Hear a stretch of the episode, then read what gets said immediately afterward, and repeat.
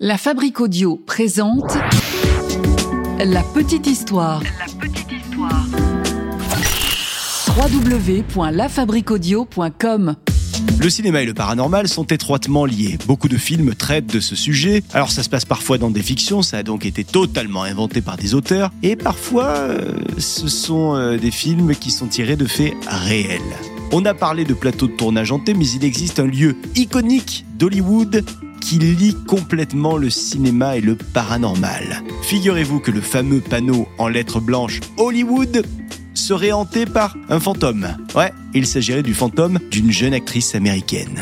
Vous êtes maintenant ici, et quoi qu'il arrive, vous ne pouvez plus reculer. Salut tout le monde, bienvenue dans ce nouvel épisode de la petite histoire du paranormal. Je suis Florent Mounier et c'est moi qui vais vous raconter cette histoire écrite et mixée par Sébastien Girard. Avec lui d'ailleurs, nous allons faire un petit épisode bonus pour la fin de l'année pour, euh, entre autres, revenir sur euh, votre année 2023 avec la petite histoire. On va vous parler de l'avenir de la petite histoire, des petites nouveautés qui arrivent pour 2024. Donc, on en profite pour euh, vous proposer de nous poser vos questions. Si vous voulez en savoir plus sur la petite histoire, sur les coulisses, sur le fonctionnement, ou quoi que ce soit d'ailleurs, vous pouvez euh, nous raconter vos petites histoires à vous. Vous euh, vous inscrivez en commentaire sur Spotify ou en envoyant un petit mail sur contact@lafabriqueaudio.com, la fabrique avec un K, ou alors en vous inscrivant également par message via nos réseaux sociaux. On est sur X, Twitter, Facebook, mais également Instagram. Allez, on prend la direction tout de suite des États-Unis. Et nous sommes en 1908, le 5 janvier précisément. C'est ce jour que naît Peg and Whistle à Port Talbot, une ville industrielle du pays de Galles. On sait peu de choses sur la maman de Peg, Emily Stevenson. En revanche, son père, Robert Simes Entwistle, est régisseur et acteur. Et c'est d'ailleurs grâce à ça que le père a obtenu la garde de Peg après son divorce. Peg quitte donc assez tôt Port Talbot pour euh, aller aux États-Unis. Et à New York précisément. Elle y arrive en 1913. Un an plus tard, Robert se marie avec Loretta Ross, qui n'est autre que la sœur de l'actrice Jane Ross. Elle est connue entre autres pour son rôle dans la série Star Trek de 1966. Bon, malheureusement, Loretta va mourir en 1921 d'une maladie. Robert, lui, le papa donc, il meurt un an plus tard d'un accident de voiture. C'est un peu la série noire. Alors Peg, ainsi que ses deux frères, vont être euh, adoptés. Et c'est à ce moment-là que la jeune femme tombe en dépression. Une dépression qui va la suivre toute sa vie, mais qui ne va quand même pas l'empêcher de se battre pour accéder à son rêve, celui de devenir actrice. À 17 ans, Peg commence alors sa carrière dans le théâtre. Ça se passe plutôt bien pour elle puisqu'elle commence tout d'abord à jouer dans une pièce à Boston. Puis, elle est à l'affiche de plusieurs pièces à Broadway. Sa carrière se déroule donc correctement jusqu'aux années 30, puisque arrive la célèbre Grande Dépression, la terrible crise financière mondiale qui aura les retombées économiques qu'on connaît et puis surtout les, les retombées historiques. Les gens n'ont plus les moyens de se payer de grands spectacles de théâtre au point que les sept dernières pièces de théâtre que Peg met en scène ne remplissent même pas la salle. La jeune femme le prend de manière très personnelle elle ressent euh, comme un échec profond, un échec qui la replonge dans une grande dépression et surtout euh, qui l'amène à l'alcoolisme. En 1932, force est de constater que le théâtre perd énormément de public au profit du cinéma. Peg prend la décision de quitter New York pour la Californie. Tout ça dans le but de se faire une place dans le 7e art. Peg, elle va vivre dans un premier temps au Hollywood Studio Club. Il s'agit d'un immeuble de location, un immeuble qui est réservé aux jeunes acteurs en devenir. Elle ne va pas y rester très longtemps hein, puisque ça coûte cher et ses finances ne vont pas vraiment bien. Donc elle doit vite déménager. Elle déménage chez son oncle, le temps de trouver un rôle. Mais le temps passe et Peg, euh, pour l'instant, elle n'a pas trouvé le rôle qu'elle avait imaginé. Elle a juste trouvé un rôle au théâtre dans une pièce dont elle partage l'affiche avec une actrice. L'actrice c'est Billy Burke. Alors à force de persévérance, Peg, elle réussit enfin à décrocher un rôle. Ce rôle, elle l'a dans un film produit par une icône de l'âge d'or du cinéma, le producteur David Selznick. Il est connu entre autres pour avoir produit un certain Autant en emporte le vent. Bon, cette fois on se dit ça y est, la carrière de Peg est sur de bons rails. Elle est dans un film produit par une pointure du cinéma, euh, signé d'ailleurs par RKO Pictures. Euh, C'est la plus ancienne société de production du cinéma indépendant. Donc tous les voyants sont au vert pour elle. Ouais, mais malheureusement, ce sont des choses qui peuvent arriver, le film ne fonctionne pas. Pire que ça, les critiques descendent le film. Et le contrat de Peg avec la RKO n'est donc pas reconduit. Et là s'ensuit une série de castings, d'auditions, histoire de se faire remarquer. Mais personne n'engage Peg. Peg ne croit plus du tout en elle, ni en son talent. Elle se sent rejetée par le monde entier. Elle n'a même plus d'argent. Elle se met donc à faire des photos en petite tenue pour des revues, pour des livres, histoire de joindre les deux bouts. Cinq mois seulement après son arrivée en Californie, la carrière de Peg est au point mort absolu. Le 16 septembre 1932, ce jour-là, Peg a beaucoup bu.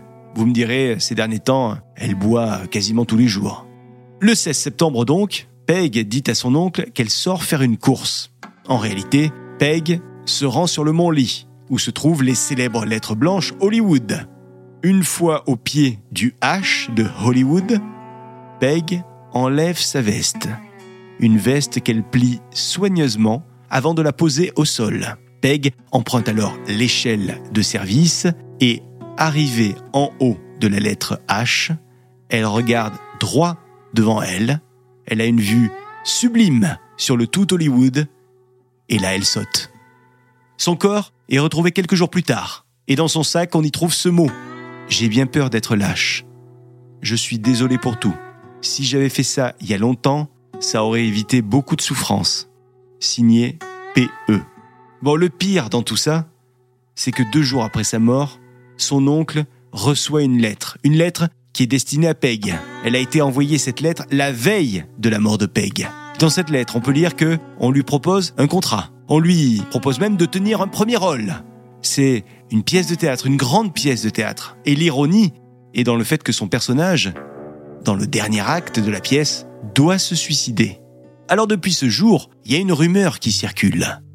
Il semblerait que de temps en temps le fantôme d'une femme euh, se fasse apercevoir en train d'errer aux alentours des grandes lettres d'Hollywood. Plusieurs personnes, au fil des années, ont rapporté avoir aperçu une jeune femme, blonde, habillée de vêtements qui ressemblaient à ceux qu'on portait dans les années 30, et cette jeune femme semblait perdue, mais surtout, elle ne souhaitait pas qu'on l'approche, elle disparaissait derrière le panneau dès qu'on s'approchait d'elle, elle semblait comme volatilisée.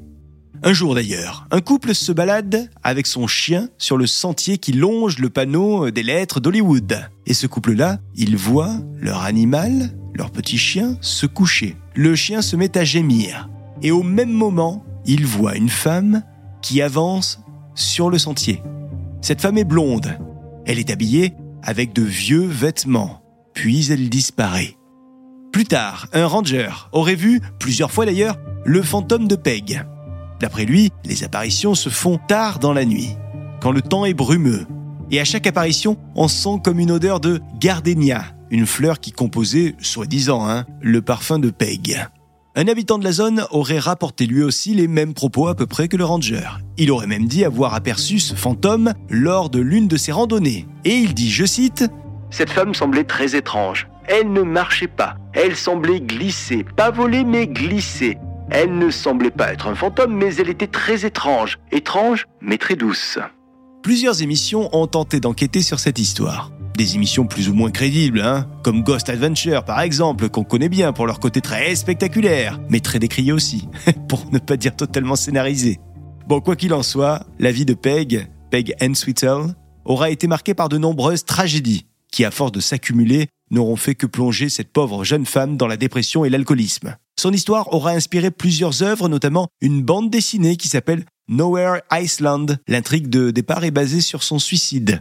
En tout cas, si vous allez à Hollywood et que vous passez par le Mont Lee, ne vous inquiétez pas. Peg ne vous veut aucun mal si euh, vous l'apercevez.